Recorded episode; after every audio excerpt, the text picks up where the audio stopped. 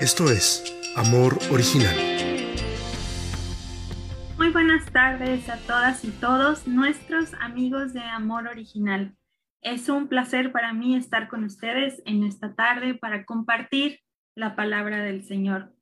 Y antes de comenzar, quisiera decir que estoy muy emocionada y muy contenta de estar aquí. Y quiero compartir con ustedes que quizá estas sean de las últimas ocasiones en las que yo esté aquí porque gracias a Dios estaré pronto pastoreando una iglesia y eso me tiene muy feliz y muy contenta.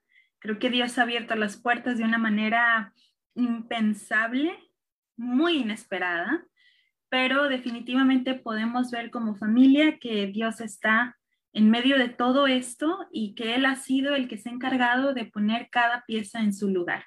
Así es que pues con muchos sentimientos encontrados. Por un lado, muchísima gratitud a esta comunidad que ha sido mi casa, que ha sido mi familia, que me han cobijado y respaldado eh, en muchos momentos y, y me han hecho parte también de sus vivencias y su vida. Y eso me tiene muy feliz. Llevo a todos en mi corazón y sé que vienen cosas muy buenas para todas y todos, aún en medio de las situaciones de dolor, de enfermedad, de pérdida que todas y todos hemos estado experimentando en el último tiempo. Creo que Dios se encargará, tengo fe y tengo la certeza de que así será, se encargará de poner cada cosa en su lugar y de hacer lo que Él mejor hace, tornar aún la peor situación y más complicada en bendición. Así es que, bueno, sin más preámbulo, quisiera pedirles que me acompañen en sus Biblias al Evangelio de Marcos, capítulo 7, versículos del 24 al 31. Y voy a leer con ustedes, voy a leer para ustedes esta, esta versión, la nueva versión internacional para este pasaje. La palabra del Señor dice así. Levantándose de allí, se fue a la región de Tiro y de Sidón. Y entrando en una casa, no quiso que nadie lo supiese, pero no pudo esconderse, porque una mujer cuya hija tenía un espíritu inmundo, luego que oyó de él, vino y se postró a sus pies. La mujer era griega y sirofenicia de nación, y le rogaba que echase fuera de su hija al demonio. Pero Jesús le dijo, deja primero que se sacien los hijos, porque no está bien tomar el pan de los hijos y echarlo a los perrillos. Respondió ella y le dijo, sí, señor, pero aún los perrillos debajo de la mesa comen de las migajas de los hijos. Entonces le dijo, por esta palabra ve, el demonio ha salido de tu hija.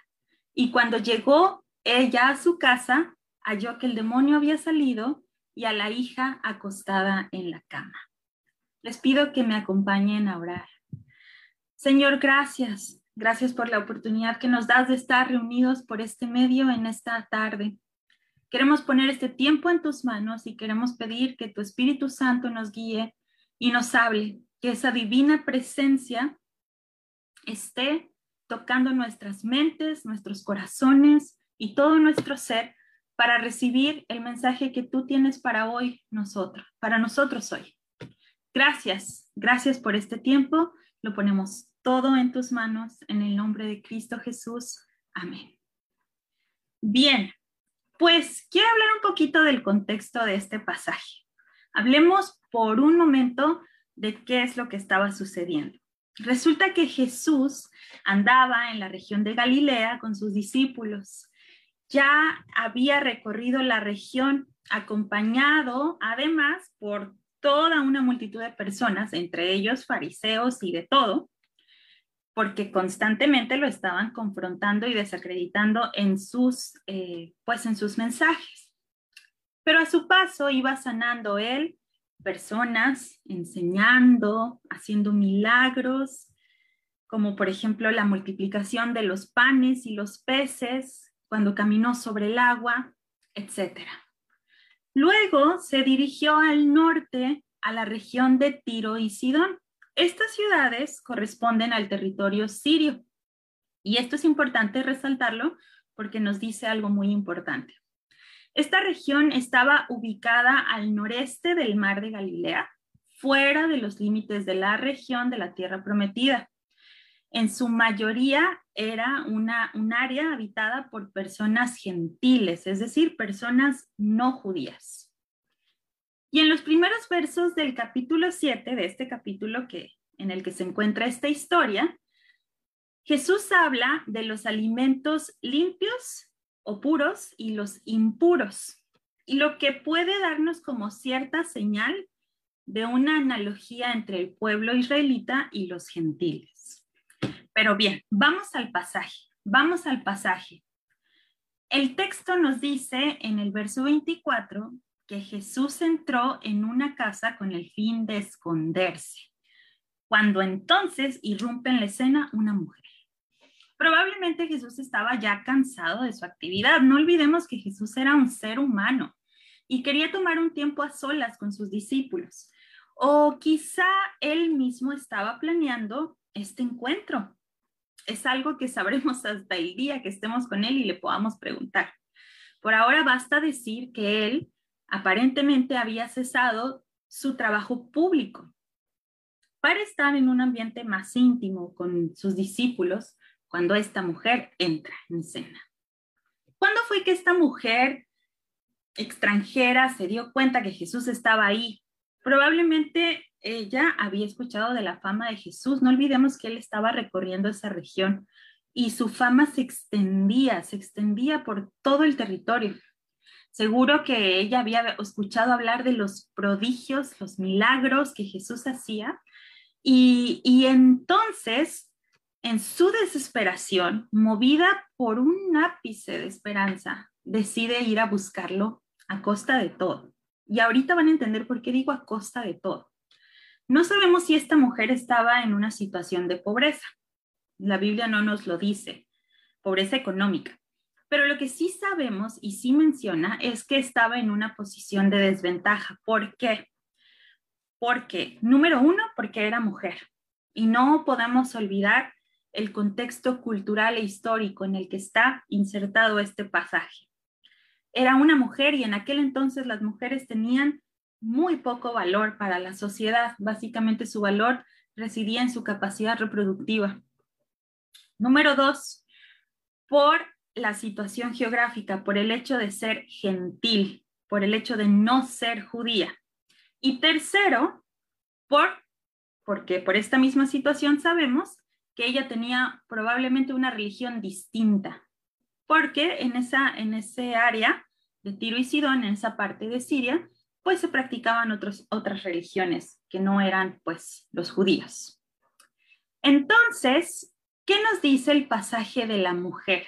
En el verso 25, si ustedes continúan leyendo, dice, porque una mujer cuya hija tenía un espíritu inmundo, luego que oyó de él, vino y se postró a sus pies. Imaginemos por un momento la situación. Ella recurre a él porque su hija tenía un espíritu inmundo, en la versión que leímos dice un demonio. Y hay una necesidad, hay una necesidad muy clara, que, que es la que lleva a esta mujer a buscar a Jesús. Ella necesita que su hija sane y sea liberada. No nos dice más, pero podemos imaginar.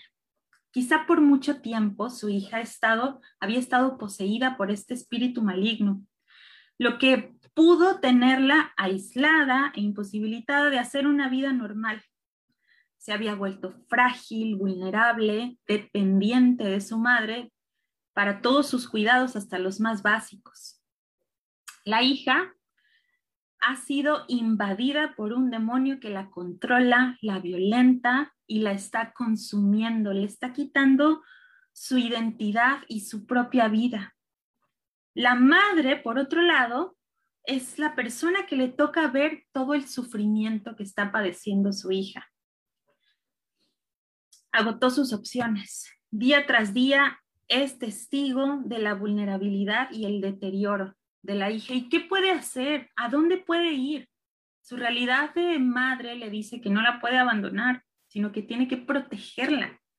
Su hija probablemente era el motor de su vida y Jesús se había convertido ya en la última opción. Estamos ante una mujer que tenía conocimiento de las reglas culturalmente aceptadas porque en aquel entonces toda mujer lo sabía, ¿no? Son como esas cosas que como mujeres hoy seguimos sabiendo, las tenemos interiorizadas aunque a veces nadie nos lo diga. Sin embargo, aunque ella sabía que no era propio, ella decide desafiar todas las normas establecidas con tal de lograr su intento y con tal de lograr esa meta que ella tenía.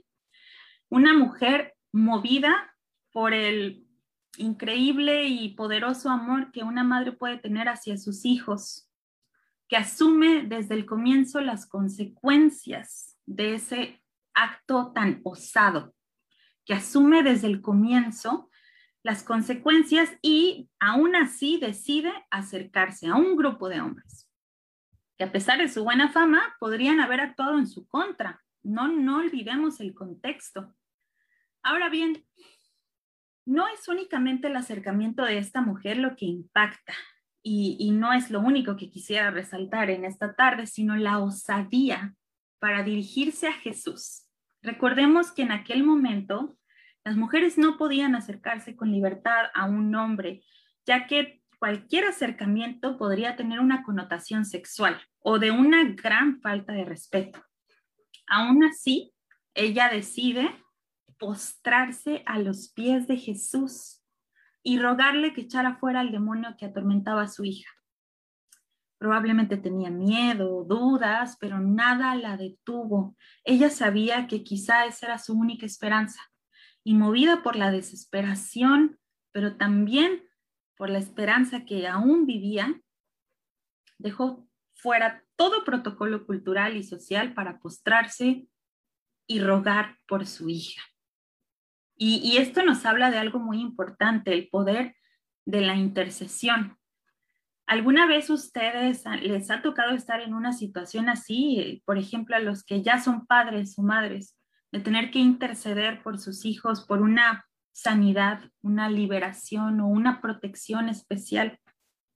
¿Qué estaríamos dispuestos a hacer por su bienestar? Y aquellos que, que no, no han tenido hijos y que no los tienen y no los tendrán, Seguramente les ha tocado estar en, esta posición de intercesión por alguien muy amado. Y, y les pregunto lo mismo, ¿qué estarían dispuestos a hacer por el bienestar de su ser amado? Estoy muy segura que todo. Yo quisiera compartir que en, en, un tiempo, cuando mi hija más pequeña era, era una bebé, tuvimos un montón de problemas en su salud, diagnósticos súper terribles, eh, muy, muy difíciles de afrontar. Pero en ese momento de dificultad, cuando nos dijeron que pues probablemente ya tenía una condición irremediable que, que iba a hacer que su desarrollo fuera pues trucado y fuera eh, difícil, ¿no? Y que no se pudiera desarrollar con todo o como debía ser acorde a la edad, pues fue, fue muy difícil, pero nosotros como padres decidimos afrontar esto con mucho dolor porque no les puedo decir que en ese momento yo estaba segura de, que todo iba a salir bien. No, tenía mucho miedo y estaba muy confundida y tenía mucho dolor. Pero aún así decidimos pues entregar a Dios a nuestra hija y decirle, Señor, tú sabes antes que nuestra es tuya y tú sabes lo que nos duele, tú sabes lo que esto significa, pero vamos a descansar en, ti. Y, fue un, acto de fe, pero acompañado de un montón de acciones, ¿verdad? De ir a consultas, a terapias, a hacer todo lo posible y hasta más, más allá de las posibilidades para que ella pudiera estar bien. Lo interesante es lo que sigue a continuación de este encuentro de la mujer con Jesús este acto en el que ella se postra ante él, pues es un acto al final de, humildad, ¿no? Un, acto de reconocer que ese ser que está delante de ti, pues tiene poder o tiene, pues sí, está en una posición en la que puede hacer algo. Jesús y la mujer entablan una conversación sumamente interesante. En el verso 26 nos dice que ella le rogaba que echara fuera al demonio de su hija y lo pedía insistentemente. Imagínense estar en esa posición, o sea, tú sabes que esa persona que está ahí probablemente sea la única y última esperanza para tu hija. ¿Qué no harías, no? Ella ruega con insistencia.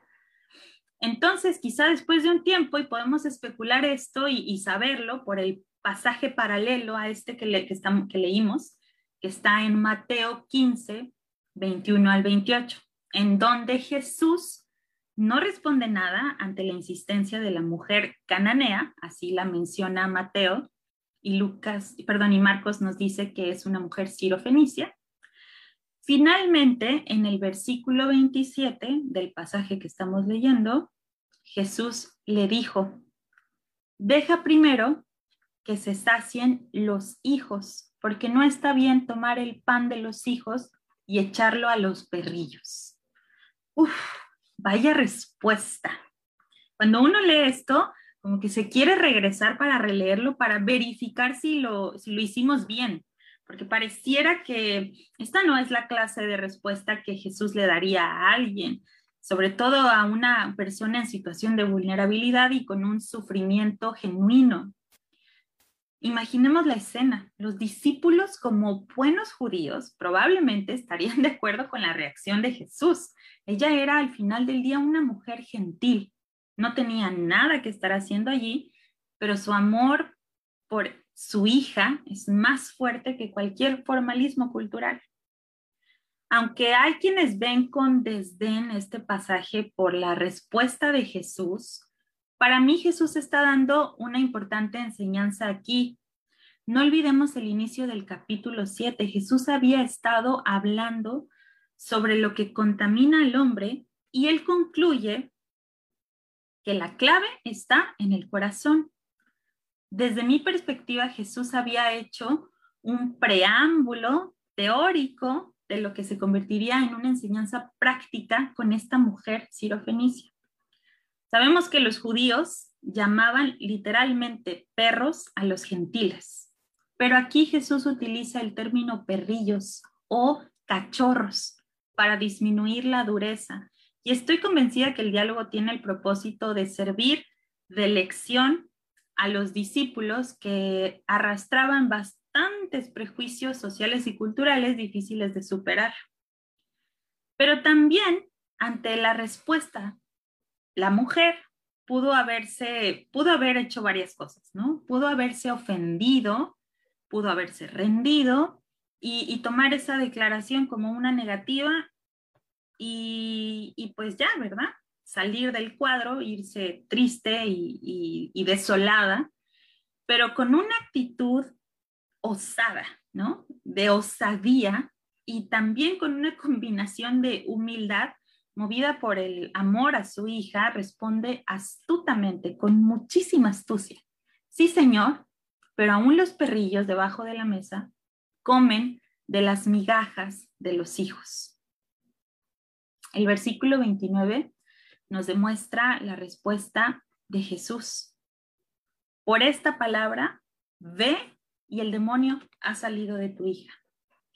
Una vez quiero una vez más, quisiera retomar el pasaje paralelo en Mateo, que nos dice que ante la respuesta de la mujer, Jesús le dice, oh mujer, grande es tu fe, hágase contigo como quieras, y su hija fue sanada en aquella hora, así lo dice Mateo 15, 28. Me imagino a los discípulos con la boca abierta, impresionados al ver a Jesús sucumbir ante la petición de la mujer y con ello romper los formalismos religiosos, culturales y sociales por bendecir a los más pequeños y vulnerables. Creo también que Jesús fue enseñado por esta mujer, que al final Jesús recibió también como una lección de parte de esta mujer que con osadía, movida por el amor y también quizá por la desesperación, es astuta para darle vuelta a la respuesta de Jesús y poder obtener el anhelo de su alma, la liberación completa y la sanidad de su hija. Qué lección más grande. Primero les dice, ya los alimentos no contaminan a quienes los comen, sino lo que hay en sus propios corazones. Y esto es, fuerte, es, es como para analizarnos a nosotras y a nosotros mismos y ver qué prejuicios todavía tenemos ahí, ¿no? ¿Qué, ¿Qué, es lo que está dentro del corazón que de pronto nos impide ver a otros y a otras con amor? Y luego les da una tremenda lección en vivo, ilustrativa y con detalles para, como para que los discípulos jamás olviden que toda la ley y práctica se debe filtrar por el amor. Voy a repetir esto porque me parece muy importante. Toda la ley y toda práctica se debe filtrar por el amor y que estamos llamadas y llamados a socorrer, ayudar y levantar a aquellos que son vulnerables y están en necesidad. Así nos parezca que no lo merecen y que no son dignos de acercarse con nosotros o con la iglesia o con donde estemos para buscar solución a sus problemas. Concluyo. Este pasaje me habla muchas cosas. Primero me habla de, un amor que una madre puede llegar a sentir por su hija, que es un amor que va más allá y vence. Es un amor osado que se atreve a ponerse en riesgo por el otro. Y, creo que eso es algo que, que no nada más caracteriza el amor de una madre, sino debe caracterizar el amor que los cristianos, que los creyentes, los seguidores y las seguidoras de Jesús sentimos por nuestro prójimo. El pasaje no nos dice cómo es que esta hija quedó endemoniada. Lo que sí enfatiza es que la intercesión fue un factor, pues, principal, clave para, la, para su liberación. Y, otra cosa, que Jesús no se, no se ensaña por saber cómo es que la niña llegó a estar en esta condición. No le pregunta a la madre cuando llega con él, ¿y cómo fue que quedó endemoniada? Cuéntame la historia, como para analizar y juzgar si merece o no el, la sanidad lo que está pidiendo. Y, bueno, yo no sé cuáles sean las diversas situación que, situaciones que estamos viviendo, sé de nuestra comunidad, sé que hay varios que están lidiando con la enfermedad de sus padres y sus seres amados, que hay quienes están luchando con las enfermedades de sus hijos e hijas, que hay situaciones de recuperación tras relaciones fallidas, que hay situaciones de cambios. Sé que todo esto está pasando y, y creo que con este pasaje Dios quiere decirnos hoy que la intercesión es poderosa y que Él está con nosotros en medio de las situaciones más difíciles. Que aun cuando parece que su respuesta hasta este momento ha sido como hacia esa mujer que no le daba respuesta, solamente estaba ahí escuchando, Él responderá en su tiempo, a su manera, y será una manera que no nos cabrá duda que es Él. En mi testimonio, con Zoe, mi hija, Dios se encargó de cambiar todos los diagnósticos, todos los síntomas y de restaurar por completo su salud física y mental. Pero cuando enfrentamos la situación, como yo les platicaba, yo me sentí rebasada. No entendía el propósito de Dios de atravesar por esa noche tan oscura. No entendía por qué tenía que verla sufrir. Tenía un año, tenía menos de un año, pero Dios me hizo saber que Él estaba con nosotros en cada paso y que a su tiempo Él cambiaría la situación. Yo no sé lo que ustedes están viviendo con detalle, pero sí sé que Dios quiere levantar nuestras cabezas y recordarnos una vez más que Él camina con nosotros y que Él escucha nuestra oración. Así es que, que no mengue la fe, que no mengue la intercesión, y que no pare la esperanza, que no se rinda la esperanza. Quisiera que oremos para terminar. Quisiera orar por todas y todos aquellos que en este momento están atravesando por una situación de dolor en la que han estado intercediendo por algo en particular. Quisiera que oremos por, por las personas que, que siguen siendo rechazadas por prejuicios culturales, sociales y religiosos, pero a quienes Jesús les sigue abriendo la puerta y nos sigue enseñando que en su mesa cabemos todos. Así es que terminemos este tiempo recordando esta situación y recordando cómo Jesús es enseñado por una mujer osada. Recordemos que, que Él está con nosotros y que a su momento llegará la salida. No nos rindamos y oremos. Señor, gracias. Gracias una vez más por tu palabra. Gracias una vez más porque nos recuerdas que estás con nosotras y nosotros. Queremos poner en tus manos aquellas situaciones que, nos rebasan, Señor, que, que no entendemos, que, que estamos sufriendo y que quisiéramos que tú cambiaras ya pero Señor, antes que todo pedimos que se haga tu voluntad y que en medio de todo este dolor y sufrimiento podamos verte a ti y podamos, Señor, encontrar tu propósito y tu compañía. Gracias, gracias una vez más por esta oportunidad de, aprender de ti, de caminar juntos en comunidad, de, de sabernos presentes los unos para los otros. Pedimos, Señor, que sigas en nuestras vidas, y que nos acompañes en todo nuestro caminar. En el nombre de Jesús, amén. Muchas gracias. Les recordamos que seguimos en medio de esta serie en donde estarán escuchando las diferentes voces de personas que formamos parte de esta maravillosa comunidad. No se pierdan una conversación necesaria el próximo miércoles y no se pierdan el domingo a nuestro siguiente predicador o predicadora invitada que va a estar genial. Dios les bendiga y que tengan un excelente domingo y una muy linda semana. Hasta luego.